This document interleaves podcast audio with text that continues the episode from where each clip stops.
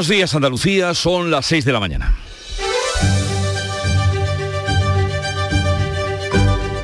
Despierta tu mente, descubre la realidad. En Canal Sur Radio, La mañana de Andalucía con Jesús Vigorra. El incendio de Pujerra, que arde desde el miércoles en la provincia de Málaga, sigue sin control, pero ha mejorado el tiempo y los bomberos han aprovechado la noche para atacar el fuego que ha calcinado ya más de 2.000 hectáreas. La mayor parte de los vecinos de Benavís, así como los residentes en Benavís Gil y Marbella Club, han podido volver a sus casas 24 horas después de haber sido desalojados y están pendientes de hacer lo propio los de Montemayor y Belerín Alto en Estepona, que siguen fuera de sus hogares, puesto que no se ha autorizado su regreso aún por estar ellos más cerca del incendio. La lucha contra las llamas continúa en Sierra Bermeja, donde son casi mil efectivos los que están trabajando sobre el terreno afectado por las llamas en labores de extinción, seguridad y coordinación para tratar de volver a la normalidad lo antes posible. El fuego afecta a los municipios de Pujerra, Juzcar, Benavís y Estepona. Enseguida les vamos a dar más detalles de la situación mientras que nos preparamos además es que no nos queda otra, para la ola de calor que se nos viene encima este fin de semana que incidirá especialmente en las provincias de Córdoba, Huelva, Jaén y sobre todo en Sevilla. En Canal Sur Radio, la mañana de Andalucía con Jesús Vigorra. Noticias. ¿Qué les vamos a contar a partir de este momento con Beatriz Galeano? Buenos días, Beatriz. Buenos días. Y precisamente por ese calor que se nos viene encima, la temperatura, el tiempo, es lo que nos interesa ahora mismo. Pues ya lo habrán notado esta noche, temperaturas significativamente altas en el interior de Andalucía, con aviso naranja activado en Sevilla y amarillo en Cádiz, Córdoba, Huelva y Jaén. Van a soplar además rachas muy fuertes de levante en el estrecho. Los cielos van a estar poco nubosos y en Sierra Morena no se descartan chubascos ocasionales. Los termómetros llegarán a los 26 grados en Málaga, 31 en Cádiz, 33 en Almería, 36 será la máxima en Granada, Huelva y Jaén, 39 en Córdoba y a 40 llegarán los termómetros en Sevilla. Como les contábamos, el incendio de Sierra Bermeja sigue sin control después de haber quemado más de 2.000 hectáreas. Ahora el viento ha cambiado, ya no sopla el terral y eso va a favorecer el trabajo de los efectivos del Infoca. Los vecinos de Benavís y de dos de las urbanizaciones desalojadas ya han podido volver a sus casas. El subdirector del centro operativo, Alejandro García, ha explicado que por primera vez se cuenta con varias horas en las que las condiciones meteorológicas van a favorecer los trabajos de extinción. Ahora tenemos por primera vez desde, que comenzó este incendio una ventana meteorológica, una ventana de oportunidad para eh, acometer trabajos que sí den fruto. En Benavís, la mayor parte de sus vecinos del centro urbano y los de las urbanizaciones Benavís Hill y Marbella Club están volviendo de forma ordenada y paulatina a sus domicilios. Prácticamente todos han vuelto ya. Se les autorizaba a partir de las 10 de la noche. Los de Montemayor y los de Belerín Alto en Estepona no han podido regresar ya que sus hogares están más cerca de la zona del fuego. Carmen Crespo, la consejera de Agricultura, ha destacado el buen trabajo que está haciendo el Plan Infoca y espera que hoy haya buenas noticias. Está trabajando de forma quirúrgica muy bien por parte del Infoca. Nos podemos sentir todos muy orgullosos del trabajo que están haciendo de forma precisa y pormenorizada. Espero que mañana podamos seguir dando noticias positivas sobre el incendio de Pujerra. En cuanto amanezca, volverán los medios aéreos a descargar agua. Estaremos pendientes, por supuesto, durante toda la mañana de ese incendio y su evolución. El Cuco y su madre han sido condenados a dos años de cárcel por haber mentido en el juicio a Miguel Carcaño, celebrado hace 11 años en la audiencia de Sevilla por el caso de Marta del Castillo. Dijo que no había estado en el piso de Carcaño donde mataron a la joven y tampoco estaba cuando sus padres llegaron de madrugada a su casa. Ahora se confirma que esas dos afirmaciones eran falsas. Lo que no se sabe es dónde estuvo realmente. También tendrán que pagar 30.000 euros a los padres de Marta por el perjuicio que le han causado con sus falsos testimonios. El Ministerio de Asuntos Exteriores español estudia denunciar a Argelia ante Bruselas por la ruptura unilateral de relaciones comerciales anunciada por el país magrebí con España.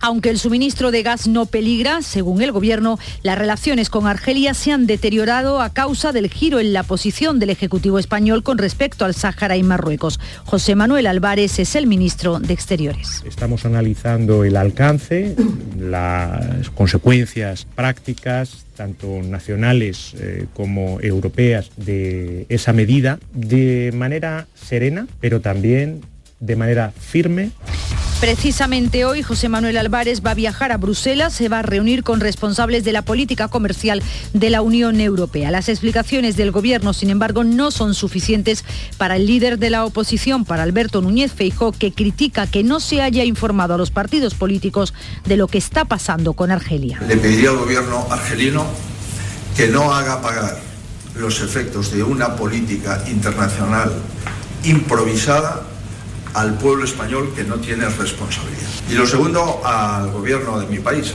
Le pediría que nos aclare exactamente qué es lo que está pasando con Argelia, si peligra el suministro y si peligra el precio del gas.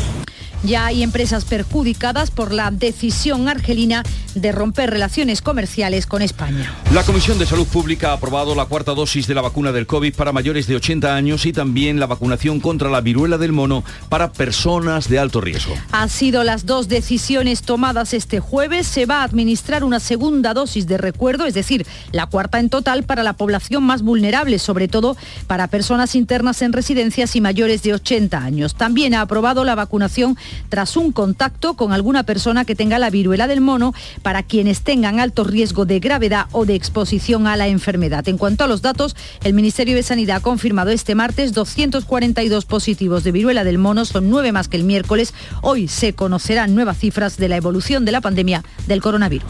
En el Congreso se ha ratificado sin votos en contra el convenio 189 de la Organización Internacional del Trabajo que amplía los derechos de las empleadas del hogar que ya podrán acceder al desempleo. Recoge, entre otros, la protección por desempleo de la que hasta ahora no disfrutaban, algo considerado discriminatorio por el Tribunal de Justicia de la Unión Europea. Un grupo de representantes de este colectivo ha celebrado este avance en el exterior del Congreso. Junto a ellas estaba la vicepresidenta Yolanda Díaz. Eh, estamos demostrando que mm, vale estar en el gobierno para hacer cosas como lo que hoy eh, se ha aprobado y ya lo saben ellas, eh, la norma va a salir rápidamente y sí, vamos a darles todos los derechos en condiciones de igualdad, igual que el resto de los trabajadores y trabajadoras. Y en deportes, victoria de la selección española. Ganó 1 a 0 a Suiza y llega con las opciones intactas para el partido del domingo ante la República Checa en la Rosaleda en la Liga de Naciones. Y Julen Lopetegui seguirá siendo el entrenador del Sevilla. Ya se lo ha comunicado Monchi, el director deportivo, a pesar de las dudas que se habían generado. Así viene el día, enseguida desarrollamos estos asuntos que avanzábamos, pero vamos a ver cómo lo recogen los periódicos que ya ha visto, repasado y leído nuestro Javier Moreno. Buenos días. ¿Qué tal Jesús Beatriz? Buenos días. Mismos asuntos en portada, difieren los enfoques. En el diario El Mundo, Sánchez pide amparo a la Unión Europea y alarma sobre la inmigración en el país. El gobierno veo con preocupación el fallo de cálculo con Argelia y en ABC, Sánchez alarma a la Unión Europea por su fiasco con Argelia. Son los asuntos de apertura. En la prensa de Andalucía un respiro en Málaga hoy. El fuego da ese respiro y cuenta que la mochila impidió heridas más graves al bombero con quemaduras en un 10% de su cuerpo. Ideal de Granada, la huelga en el autobús urbano reduce hoy el servicio al 30% en las horas punta. La plantilla de Robert se va a manifestar entre la Caleta y la Plaza del Carmen de 10 de la mañana a 1 de la tarde. También el transporte urbano en Ideal de Jaén cuenta que el ayuntamiento defiende un giro en el autobús urbano que la oposición cuestiona. En Diario de Cádiz, el gobierno suprimirá 17 líneas de autobús desde Cádiz a Sevilla y hasta Córdoba. Y más economía, atención a lo que se puede venir con el precio de la gasolina Leemos en Huelva Información que el precio del combustible llegará a dos euros y medio según la patronal andaluza de las estaciones de servicio. El, incremento del precio del combustible, ya por último, que tiene consecuencias en un sector que nos dio mucha información, muchas noticias y algunas preocupaciones hace unas semanas. Jesús, en Ideal de Almería, la remontada en el precio del combustible amenaza con paralizar la flota pesquera. El ascenso de los precios del gasoil eleva a unos mil euros los costes diarios de salir a faenar algo que no todos los pesqueros amarrados pueden permitirse y ya está teniendo consecuencias en la flota del puerto de Garrucha. Ya hay un barco amarrado de los que salen a pescar la gamba roja de, de Almería. Y de ahí nos vamos a la agenda informativa para este 10 de junio y, o sea, estamos en el 41 de mayo. Beatriz Almeda, buenos días. eh, Muy buenos días. ¿Qué tenemos para hoy? Pues que no falten los datos económicos. Hoy también, más de uno, además, el Banco de España presenta sus previsiones de crecimiento que van a ser a la baja porque ya lo avisó. Veremos cuánto subió la inflación en mayo con el IPC definitivo que publica hoy el Instituto Nacional de Estadística. El que adelantó estaba en el 8,7%. Hoy se moviliza el colectivo de celadores del SAS, del Servicio Andaluz de Salud, en Granada para exigir mejoras. Para el autobús urbano de Granada, los trabajadores se van a manifestar desde la Caleta hasta la Plaza del Carmen. Sigue en Baeza la feria Futuroliva, hoy la visita el ministro de Agricultura Luis Planas y el presidente de la Autoridad Portuaria de Motril presenta la operación Paso del Estrecho desde allí, desde el puerto de Motril. Además, la fragata Numancia zarpa de la base naval de Rota para participar en la operación Atalanta. Y esta tarde, a las ocho y media, lectura del pregón del Corpus de Granada a cargo del cantaor Juan Pinilla en el patio del ayuntamiento. Y la mañana amaneció con Charo Padilla al frente del Club de los Primeros. Oh, ¿Qué nos puedes contar? ¿Cómo ha ido la mañana? Buenos Pues días. Mira, buenos días a todos. Muy bien, perfectamente. Hemos tenido dos protagonistas que siempre nos enseñan cosas. En Mancha Real está Marco, que es carpintero, eh, pero sobre todo que es carpintero de estructura de sofá. Pero el hombre dice, no, yo voy a progresar, cosas extraordinarias. Y se ha apuntado a un módulo Sí. para aprender muchas más cosas y ampliar su negocio. Y me parece fantástico. Y hemos estado en Fuengirola con Patricia, que es camarera de piso. Bueno, eso tiene para escribir un libro. Patricia tiene para escribir un libro, ¿no? De, de cómo ha evolucionado todo, de cómo son la gente, de cómo dejan las habitaciones, de cómo tiene que limpiarla, de cómo hace la cama que hace 70, 80 camas diarias y lo perfecta. O sea, esta va a mi casa o a la tuya, no sé la tuya, la mía, y coge mil defectos de cómo se hace la cama. Pues ella es impecable. ¿Sabes? Estas camareras que ponen en, en la sábana todo derechita y, y, eso, y, y cómo remeten la sábana, pues eso me he aprendido hoy y muchas cosas. Parece que lo estuviéramos viendo. Sí. Buen fin de semana, querida. Igualmente, Merecido. ¿El lunes te veo o no? Sí, por favor. Vale, vale. Si no te preocupes, ya te avisaré cuando vaya faltado que tengo unos análisis pendientes. La teoría es que esta noche debería la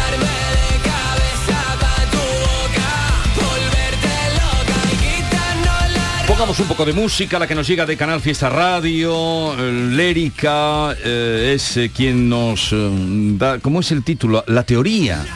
La teoría, a. La teoría, la teoría. La teoría nuestra hoy en el programa es estar muy pendientes, como pueden imaginar, de lo que vaya ocurriendo en el incendio, cuando amanezca, cuando vuelvan a actuar los medios aéreos. Trataremos buena parte de nuestro programa de estar pendientes de ese asunto. Hoy vamos a iniciar la ronda de entrevistas con los candidatos a la presidencia de la Junta de Andalucía. Será cada día a partir de las 9, a partir de hoy, eh, a las 9 y cuarto. Hoy comenzamos con la entrevista a Teresa Rodríguez, de Adelante Andalucía a la presidencia de la Junta. Ya digo, a partir de las 9 y cuarto. A las 10 estará aquí Joaquín Moekel para atender a todos los oyentes. Tiene cola, tiene cola de gente esperando para oír sus eh, dudas, preguntas, consultas, lo que quieran. Y luego vamos a recibir la visita de Tomás de Perrate. Este hombre es eh, de ADN perfecto en lo flamenco y en lo gitano. Hijo de Tomás eh, Perrate, primo hermano del Lebrijano, entroncado con toda Utrera y su gente, y que ha hecho un disco, se llama Tres Golpes, donde escuchen este cante, La Chacona, un cante del siglo XVIII, cante de negros, que miren cómo suena en la voz de Perrate.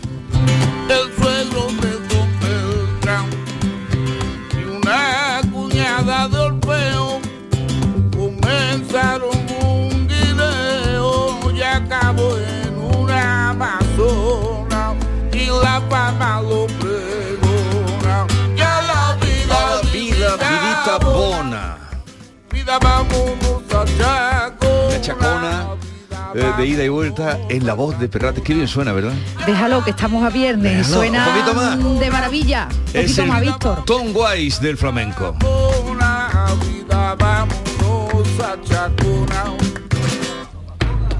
Bueno, también les anuncio que vendrá otra artista muy querida nuestra, como es Pastora Soler. O sea, que vamos a tener una mañana, como apuntaba eh, Beatriz, con cuerpo ya de viernes y de fin de semana. Pero ahora sigue la información, así es que permanezcan atentos.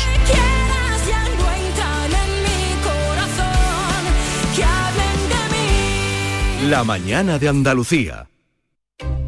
Si para empezar a trabajar en tu empresa todos han hecho antes una entrevista de trabajo, ¿por qué tu banco no? Con Sabadell, tu banco es parte de tu equipo. Haznos una entrevista y te demostraremos que somos el banco que tu empresa necesita. Solicítala en bancosabadell.com barra entrevístame. Sabadell, ¿necesitas un banco? El 19 de junio de 2022 son las elecciones al Parlamento de Andalucía. Si estás temporalmente en el extranjero entre el 26 de abril y el 19 de junio, puedes votar en las elecciones al Parlamento de Andalucía del próximo 19 de junio. Para ello debes inscribirte en el registro de matrícula consular como no residente y recoger tu solicitud hasta el 21 de mayo en tu oficina consular o descargarla en la web del Ministerio de Asuntos Exteriores, Unión Europea y Cooperación, www.exteriores.gov.es. Tendrás que entregarla personalmente con tu DNI o pasaporte en la misma oficina consular. Recibirás la documentación en tu domicilio del extranjero y tendrás hasta el 15 de junio para enviar gratuitamente tu voto por correo certificado. Puedes ejercer tu derecho al voto aunque estés temporalmente en el extranjero. 19 de junio de 2022. Elecciones al Parlamento de Andalucía. Infórmate llamando al teléfono gratuito 919-0622 o entra en eleccionesparlamentoandalucía2022.es. Junta de Andalucía. La mañana de Andalucía. Canal Sur Radio.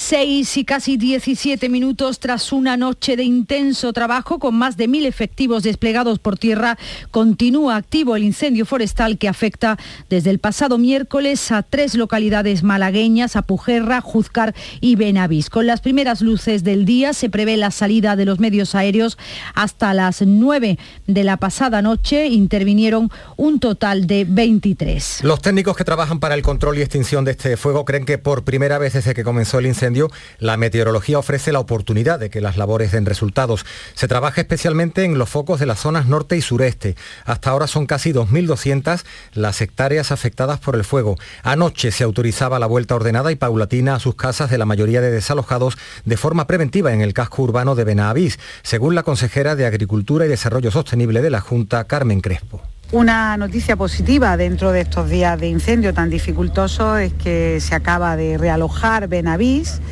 todavía no Montemayor, pero bueno, eso es una magnífica noticia porque es el grueso de las 2.000 personas que están desalojadas. Hemos eh, comentado ya el tema con el alcalde de Benavís y también con el presidente de la Junta de Andalucía y van a volver paulatinamente las personas a su casa. El bombero hospitalizado en el hospital regional con quemaduras en el 10% de su cuerpo se encuentra fuera de peligro.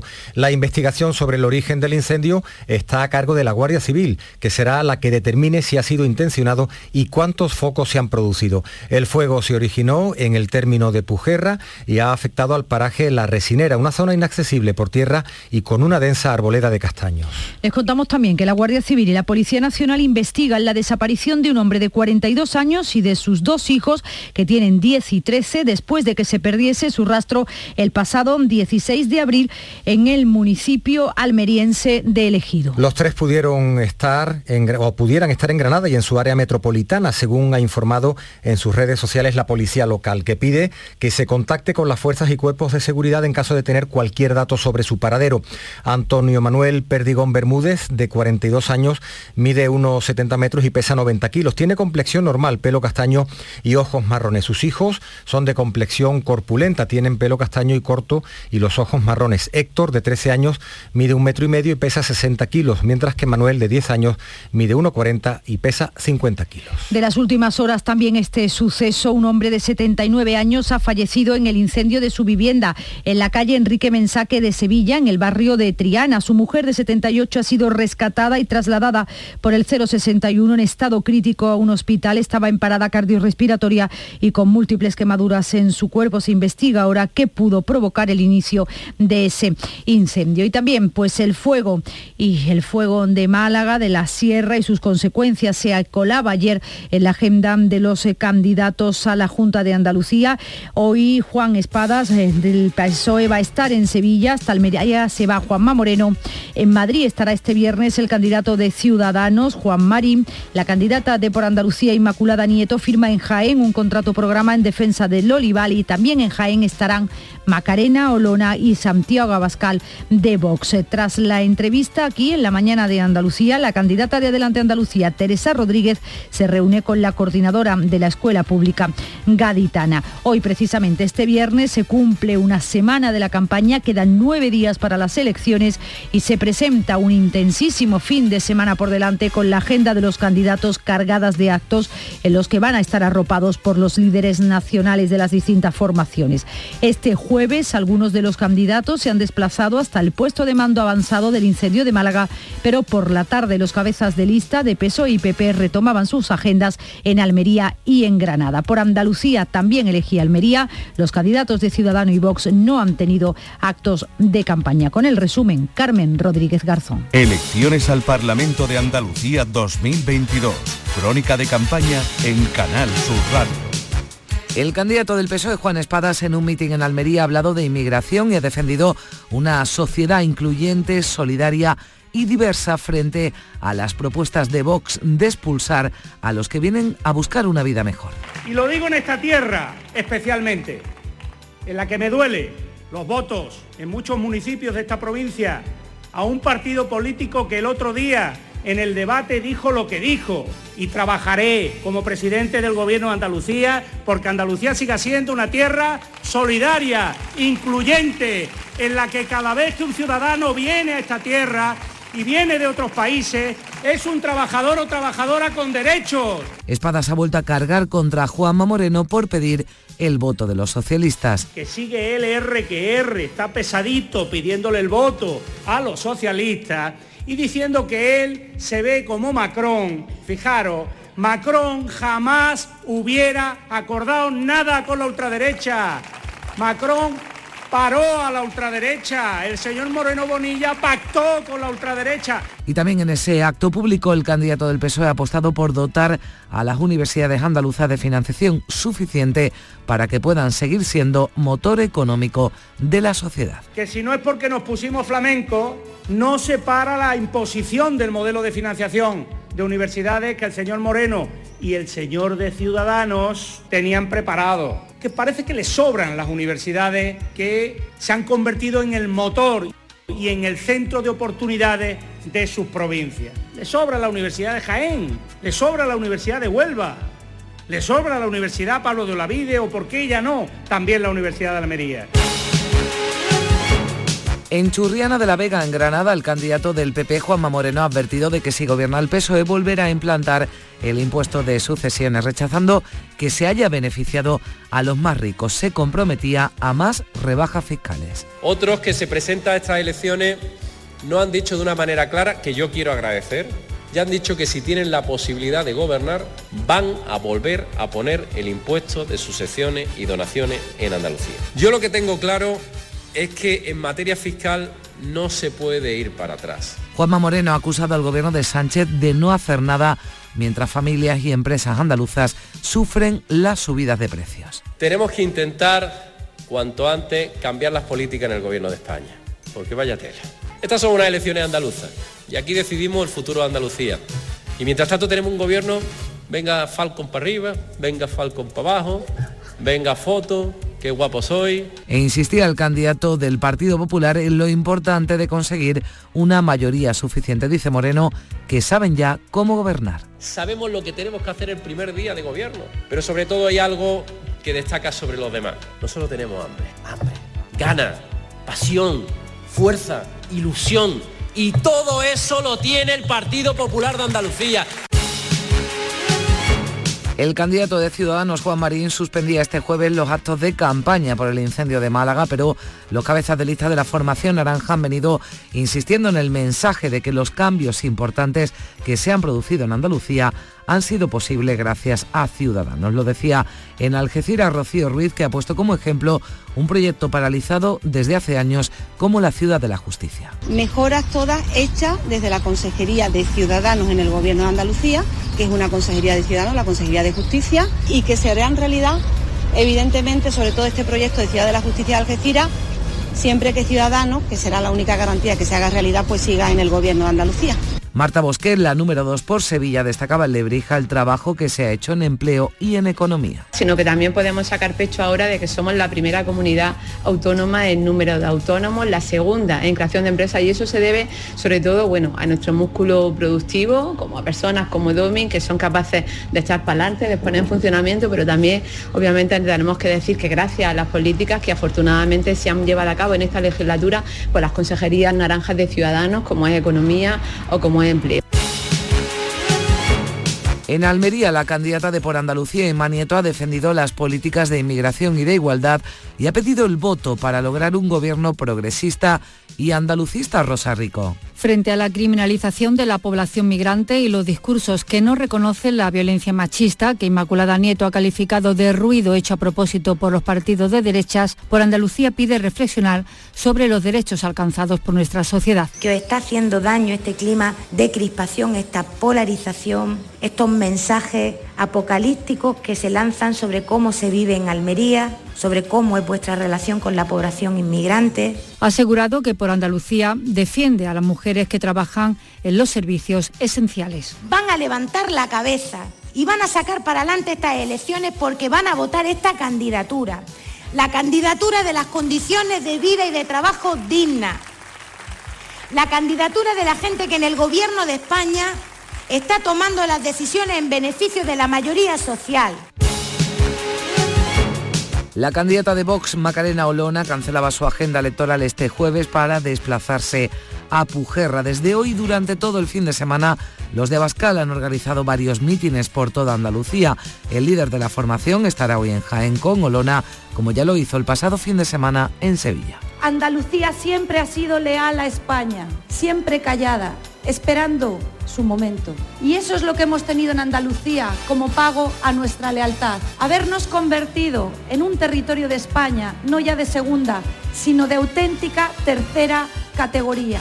Si hay alguien que va a defender el campo, a los obreros y que va a defender a los compatriotas más débiles en España, ese partido es Vox. Elecciones al Parlamento de Andalucía. Canal Sur Radio. La mañana de Andalucía.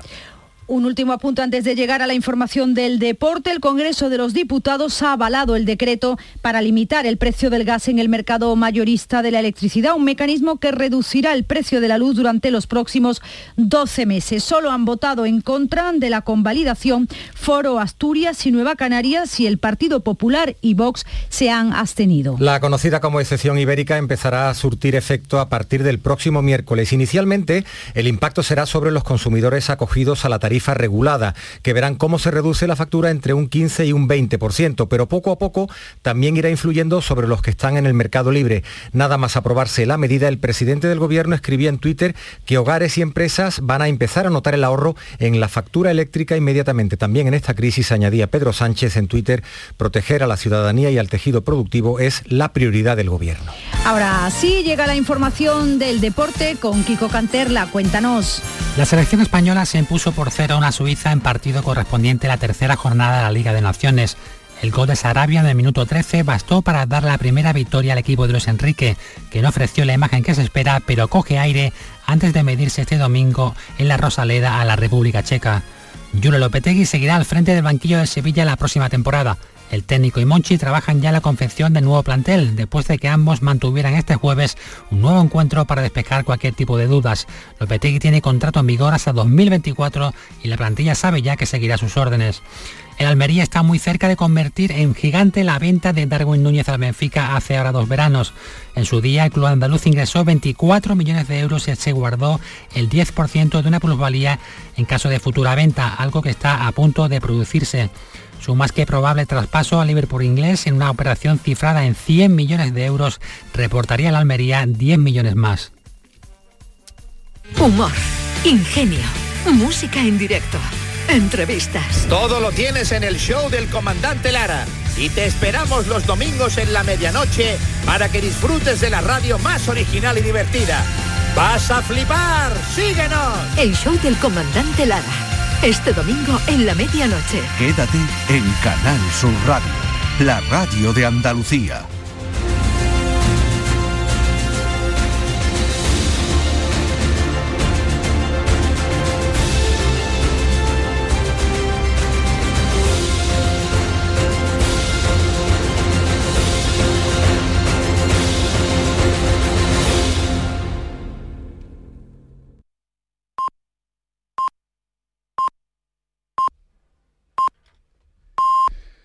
Andalucía son ya las seis y media de la mañana. La mañana de Andalucía con Jesús Vigorra. Y a esa hora vamos a recordarles en titulares las noticias más destacadas que les venimos contando con Beatriz Galeano.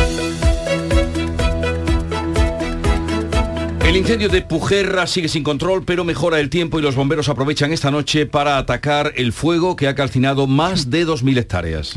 La mayor parte de los vecinos de Benavís ya han podido volver esta noche a sus casas y están pendientes de autorización los de las urbanizaciones de Montemayor y Belerín Alto. La ola de calor extremo golpeará hoy de lleno a Córdoba, Huelva, Jaén y sobre todo Sevilla. Meteorología ha activado avisos por calor desde las 12 de este mediodía a las 8 de la tarde. En estas cuatro provincias se van a alcanzar temperaturas en torno a los 38, 39 y 40 grados en Sevilla. Dos años de cárcel y 30.000 euros de multa para el Cuco y su madre por mentir en el juicio de Marta del Castillo. Queda aprobado que ambos acordaron una versión coherente de los hechos para exculpar al Cuco y alejarlo del piso de Miguel Carcaño. No entrarán en la cárcel de momento porque la sentencia puede ser recurrida. Y finalmente entra en prisión de manera voluntaria María Salmerón para cumplir nueve meses de cárcel por incumplir el régimen de visitas de su hija. La joven no quería ver al padre condenado por violencia machista. No han prosperado ni las peticiones de indulto ni los recursos presentados. Una mujer de 35 años ha sido asesinada en Soria. Es la decimonovena víctima mortal de la violencia machista en lo que llevamos de año. Deja una hija de 8 años y ya son 18 los niños que se han quedado sin madres en la primera mitad de este año. El presunto agresor es su pareja sentimental, huyó, pero la policía le ha dado alcance. Sanidad autoriza una nueva dosis contra el COVID para los mayores de 80 años y los internos en residencia, posiblemente para después del verano. También va a prescribir la vacuna contra la viruela del mono a los contactos estrechos de casos confirmados. Queda descartada una campaña para inmunizar a toda la población. El ministro de Exteriores viaja hoy a Bruselas para coordinar una respuesta rápida a la crisis con Argelia. José Manuel Álvarez no cree que la ruptura unilateral del Tratado de Amistad afecte al suministro de gas que está asegurado por contrato hasta 2032. Los bancos mantienen congelados todos los pagos y cobros con España. El Congreso ratifica el decreto que pone tope al gas para abaratar el recibo de la luz. La rebaja se empezará a aplicar el miércoles y los 10 millones de clientes con tarifa regulada van a notar un descenso en la factura de entre el 15 y el 20% según los cálculos del gobierno. Medio millón de empleadas del hogar tendrán más derechos desde ahora. El Congreso ha ratificado por unanimidad el convenio que las equipara con otros trabajadores. Es un primer paso que les supone una prestación de desempleo, el aviso de despido con 15 días de antelación y periodos de descanso. El Banco Central Europeo pone fin al dinero barato después de 11 años de tipos cero. Subirá el precio en julio un cuarto de punto para frenar la inflación desbocada. Prevé que el año acabe con la inflación en el 6,8% por efecto de la guerra y no descarta volver a subir los tipos en septiembre. Una de sus consecuencias será la subida de las hipotecas.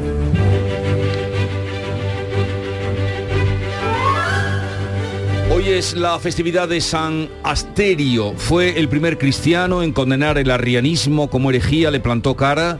Es su nombre Asterio de rey griega que quiere decir el que brilla como un astro. Hay de que ver la de nombres que se han perdido, ¿no? Asterio. Porque Asterio... Pero claro, están los que ya sabemos, los que traen las series de telenovela. Asterio es un nombre bonito. Es bonito, suena muy bien. Asterio. Asterio, Asteris. Sí. Y Obelix. De ahí vendrá, ¿eh? De ahí, de ahí vendrá, supongo. El que brilla. Tal día como hoy, hoy tenemos un nacimiento y una muerte en el recuerdo de las efemérides. Tal día como hoy de 1876 nació Aníbal González Álvarez Osorio. arquitecto español que con el paso del tiempo fue reconocido, ya saben ustedes, fue el artífice de la Sevilla del 29 y de hace tan solo unos años, no tanto, poco, más bien poco, poco, se le elevó, se le puso un monumento en la Plaza de España mm. mirando a la, a la, plaza, a su obra. Sí, a su obra. Tantas obras como hay, incluso en Andalucía hay obras suyas porque él diseñaba y a veces sin ni siquiera visitar las obras, que era lo que hacían los, los arquitectos se llevó una, cantidad, una cantidad de contratos para esa exposición, casi todo el parque de María Luisa lo diseñó él. Luego criticaron su regionalismo, pero en fin, sus obras ahora son muy valoradas. Aníbal González, recuérdenlo. Tal día como hoy, en cambio, 1926, un tranvía atropellaba en Barcelona al arquitecto Antoni Gaudí, creador de la Sagrada Familia, el hombre que con su sueño hasta vivía allí mismo, sin moverse de la Sagrada Familia, allí vivía, allí comía, y va y al salir de misa, un tranvía se lo llevó por delante. Y la cita del día. Em, me he ido para que no haya eh, comparaciones. Ayer era 400 años antes de Cristo, hoy 500 y pico años antes de Cristo. Confucio, Ave Confucio, filósofo chino, decía, en un país bien gobernado debe inspirar vergüenza la pobreza. En un país bien gobernado debe inspirar vergüenza la pobreza. Confucio, filósofo chino. Ahí lo dejo. Vamos ahora con la segunda entrega de la prensa, lectura de prensa del día que nos hace Javier. Y hoy Jesús Beatriz se habla de otro tipo de, pobreza. Bueno, en este caso no llegamos a tanto, pero lo del combustible no sabemos hasta dónde va a llegar en este mes de julio. Hoy hay varios titulares en la prensa, en la prensa de Andalucía. Lo comentábamos hace un ratito en el avance a las 6 y, 10. Mira, en, en, Ideal de Almería esta, esta historia que eh, veremos en qué termina, ¿no? La remontada en el precio del combustible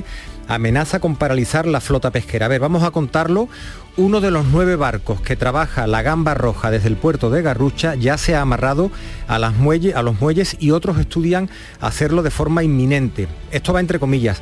No podemos tener 6.000 euros de gasto a la semana. Hemos tenido que reducir el número de trabajadores por barco de 7 u 8 a los 3 que vamos ahora. Es el relato de Gaspar Jiménez, que es el patrón mayor de la Cofradía de Pescadores de Garrucha. No tardaremos en parar, asegura por su parte José María Gallard, que es el presidente de la Federación de, Cofradías. En fin, esto es lo que, lo que se apunta sobre la gamba roja de, Almería. En Huelva Información hemos leído también un vaticinio de por dónde puede ir el precio del combustible. Dice que llegará a los dos euros y medio según la patronal andaluza de las estaciones de servicio. Habrá que estar, por tanto, muy atentos a este asunto. En Málaga hoy un respiro fotografía toda página, el respiro que da el fuego y cuenta también que la mochila impidió heridas más graves al bombero con quemaduras en un 10% de su cuerpo. Otros asuntos locales en la prensa de Andalucía, por ejemplo, en Ideal de Granada, cuenta que la plantilla de Robert se va a manifestar hoy entre la Caleta y la Plaza del Carmen. Va a ser, atención, a quienes estén hoy en, Granada, entre las 10 de la mañana y la 1 de la tarde. Añade, titular de apertura, la huelga en el autobús urbano reduce hoy el servicio al 30% en las horas punta. Atención, por tanto. En Ideal de Jaén, también transporte urbano, el ayuntamiento defiende un giro en el autobús urbano que la oposición cuestiona.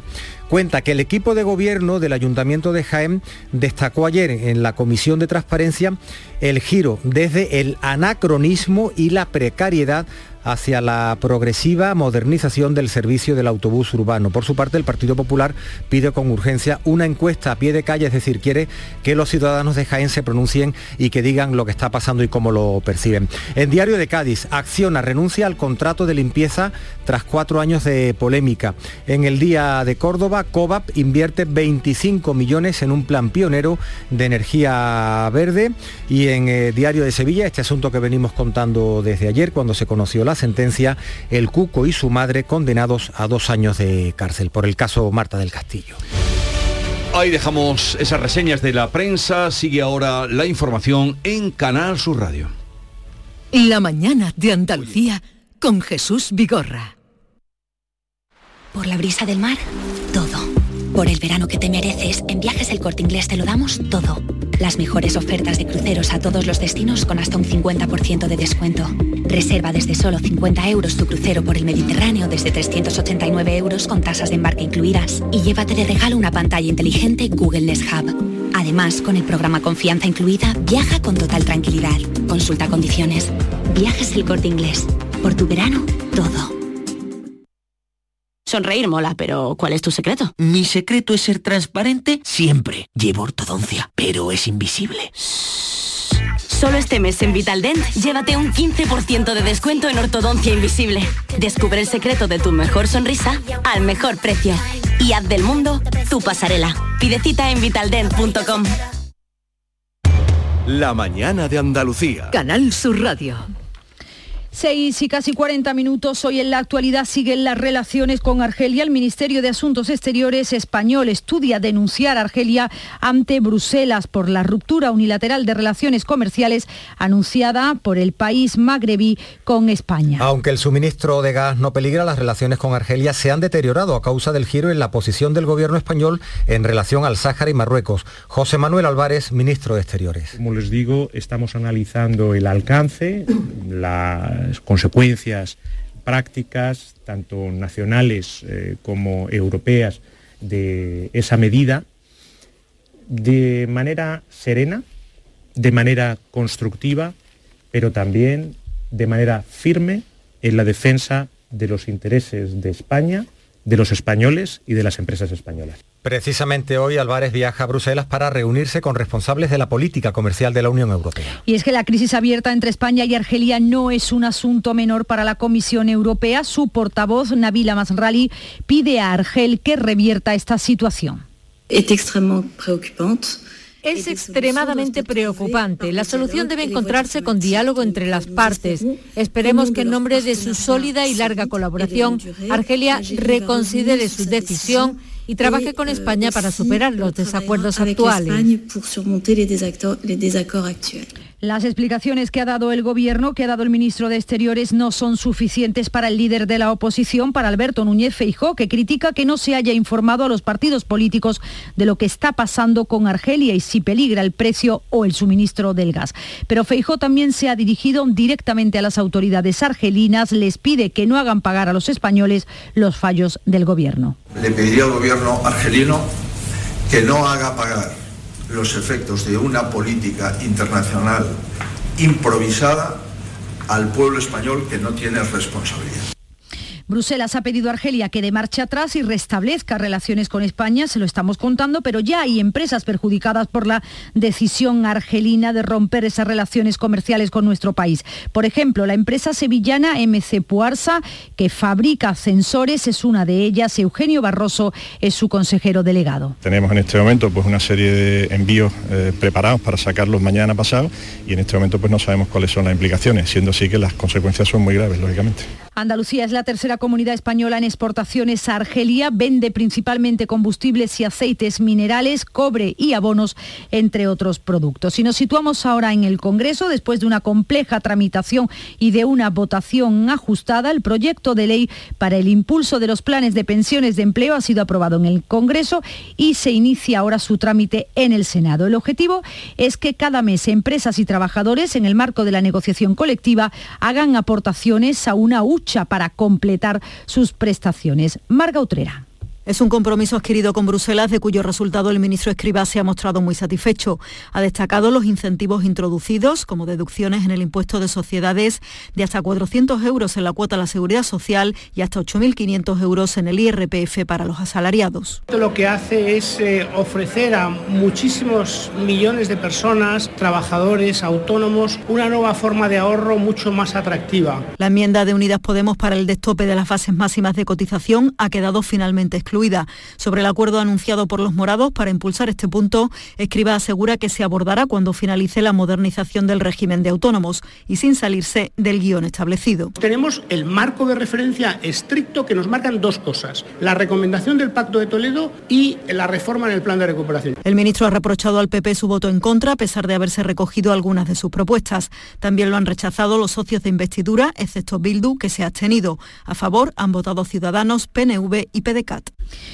No menos importante ha sido la ratificación en el Congreso sin votos en contra del convenio 189 de la Organización Internacional del Trabajo que amplía los derechos a las trabajadoras del hogar. Recoge, entre otros, la protección por desempleo de la que hasta ahora no disfrutaban, algo considerado discriminatorio por el Tribunal de Justicia de la Unión Europea.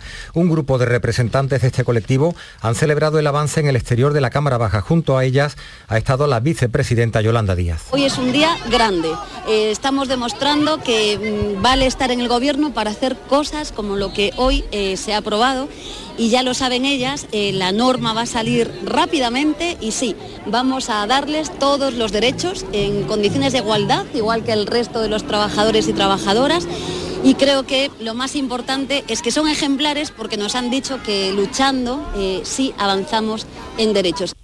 Temas judiciales ahora. El Cuco y su madre han sido condenados a dos años de cárcel por haber mentido en el juicio a Miguel Carcaño, celebrado hace 11 años en la audiencia de Sevilla. También por el caso Marta del Castillo, también tendrán que pagar 30.000 euros a los padres de la joven por el perjuicio que le han causado con sus falsos testimonios. La juez recoge como hechos probados que los padres del Cuco, antes de declarar en el juicio por el asesinato de Marta, se pusieron de acuerdo para realizar una declaración concordante y coherente a fin de dar cobertura a la actuación de Francisco Javier durante la noche y la madrugada del día 24 de enero del año 2009.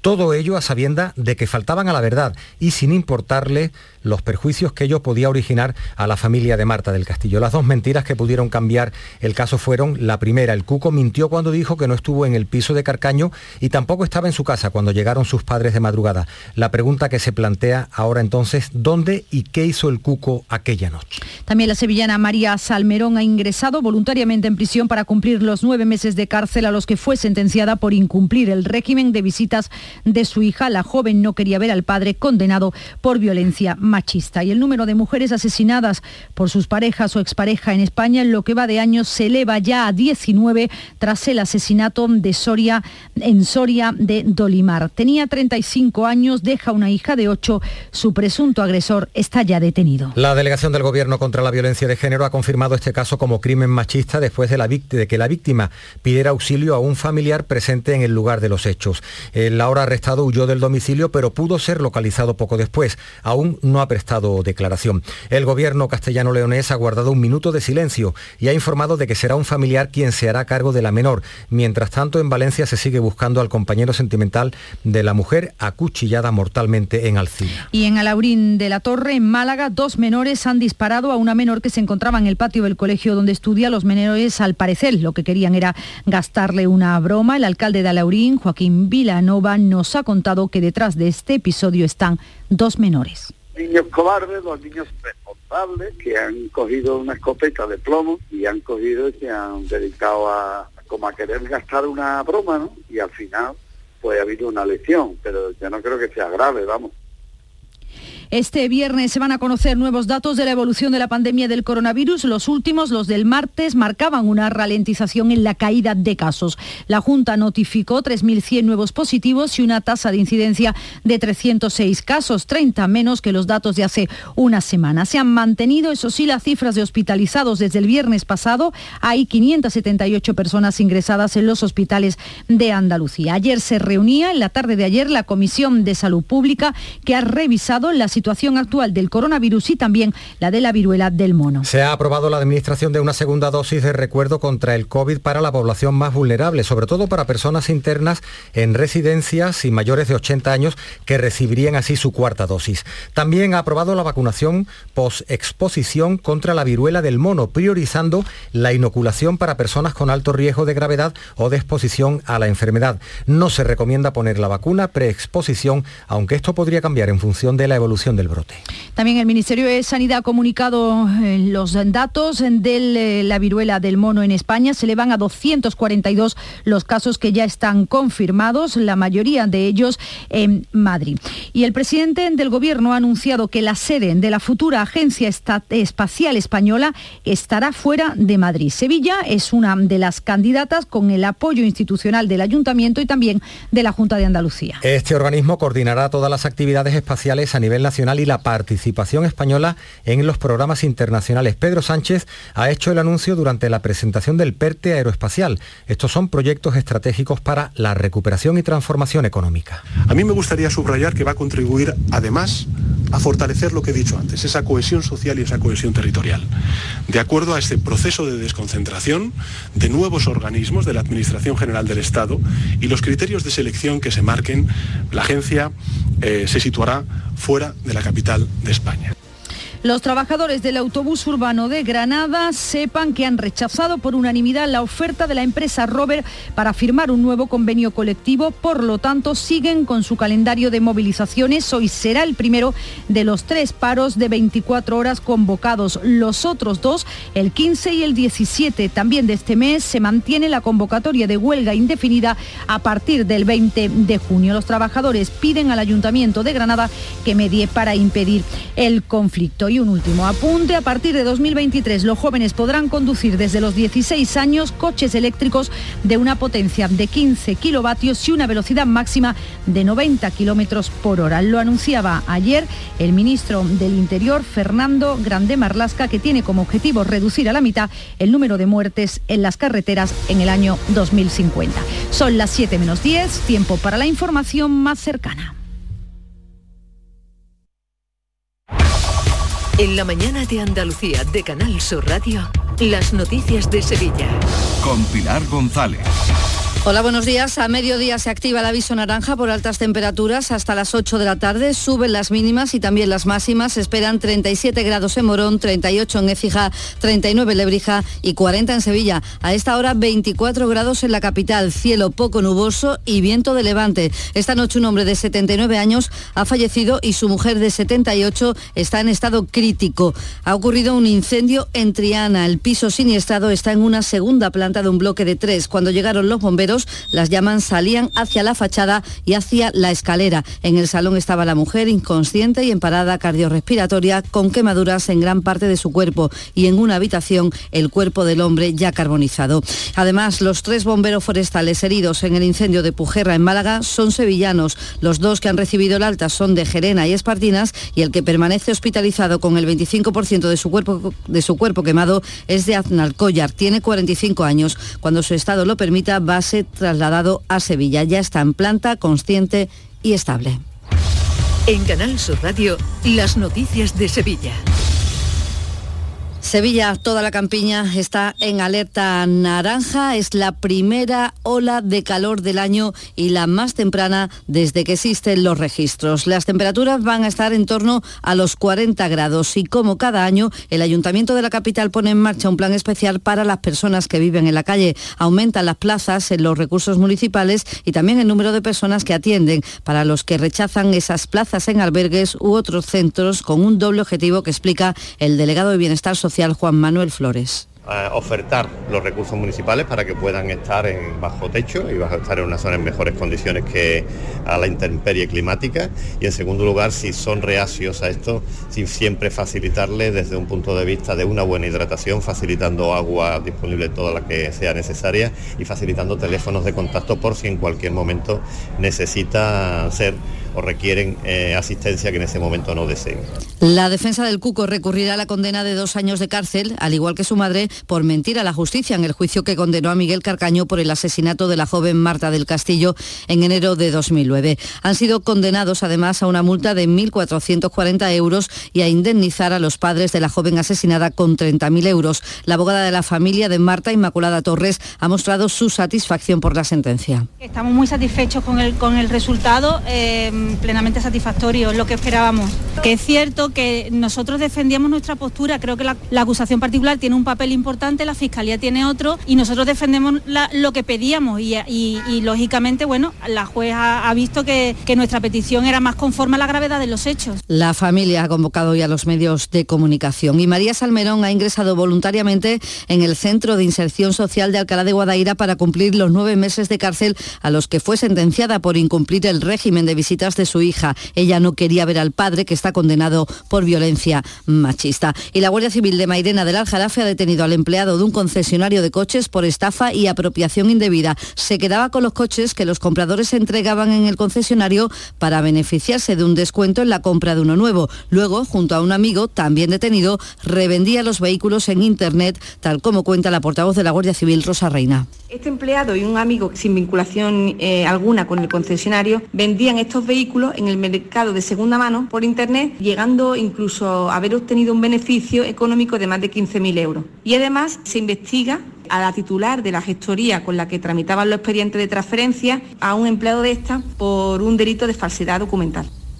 El Ayuntamiento de Sevilla aborda este viernes la concesión del bar Citroën para su nueva explotación. La sociedad Puerto de Cuba es la entidad propuesta para esa concesión. Tendría una vigencia de 16 años y un canon base de 33.000 euros. El asunto se enmarca en la decisión del Ayuntamiento de extinguir los contratos de renta antigua formalizado en torno a bienes municipales. También el Ayuntamiento va a activar mañana un plan especial de movilidad para el concierto multitudinario de Manuel Carrasco en la Cartuja. Además del tren de cercanía de Renfe, Tusan dispondrá de 30 autobuses en las líneas C1 y C2. Las paradas del entorno de la Cartuja se reubican y el C2 también tendrá parada en Blas Infante para conectar con el metro que habilitará más trenes. Habrá cortes en la Cartuja para facilitar el acceso a pie. Allí, en el estadio de la Cartuja, ya hay personas haciendo cola.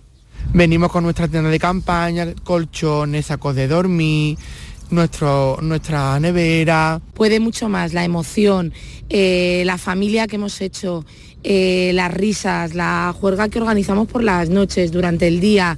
Bueno, están allí esperando que abran las puertas, que será el sábado para el concierto de Manuel Carrasco. Sevilla contará el próximo invierno con una ruta aérea directa de Ryanair a la ciudad alemana de Nuremberg. Con este serán 52 los enlaces directos, con lo que cuenta el aeropuerto de San Pablo. Y el aeródromo de La Juliana, en Bollullos, relanza la campaña Sevilla desde el cielo, una nueva oferta turística de la provincia. Hay vuelos turísticos, pero el principal reclamo es el lanzamiento en paracaídas en un lugar único en Europa, como ha experimentado su alcalde Fernando Soriano. Estamos hablando de un aeródromo de referencia y, bueno, las condiciones climáticas y el hecho de que se pueda hacer ese salto a mayor altitud de toda Europa, yo diría que de todo el mundo, porque es el límite máximo al que se permite saltar en paracaídas, pues hace de este lugar un enclave magnífico donde soltar adrenalina y tener sensaciones, sensaciones fuertes y muy, muy agradables. Con mucho calor y mucha animación llegaban anoche a sus templos los impecados de las cinco filiales rocieras de la capital que hacían su entrada por la tarde-noche. La Hermandad del Rocío de la Macarena niega haber abandonado a un buey en la localidad de Villa Manrique y haber sido denunciada por la Policía Autonómica. El hermano mayor José Romero ha explicado en Canal Sur Radio que el buey empezó a dar problemas y que acordaron con su dueño dejarlo atado a un árbol para que fueran a recogerlo. Según Romero, tardaron poco menos de dos horas en recoger al animal que acababa de beber agua y que estaba cansado y nervioso y no podía seguir el camino. Y dejamos el buey allí amarrado porque el camión del ganadero venía a recogerlo para que no continuara el camino, para que no sufriese una desgracia una persona porque el buey fuera don porrazo o el buey acusase más el cansancio y pudiese ocurrir otra cosa más grave. Una hora y 42 minutos tardaron los boyeros en volver eh, al pino donde estaba amarrado. Y una propuesta para este fin de semana. Comienza hoy en Bormujos Urban Festival con música, gastronomía y actividades durante todo el fin de semana. será en el recinto ferial en el que junto a la caseta municipal hay un gran escenario para la actuación de ocho bandas que harán un tributo a Queen y a los 80. Magia, batucadas, visiones de baile, concentración motera, además de una decena de puestos de cocina internacional. El ayuntamiento, según su delegada de desarrollo, Cira de la Cruz ha tenido en cuenta las altas temperaturas de estos días. Fresquitos vamos a estar porque nos hemos ocupado de climatizar todo el recinto ferial.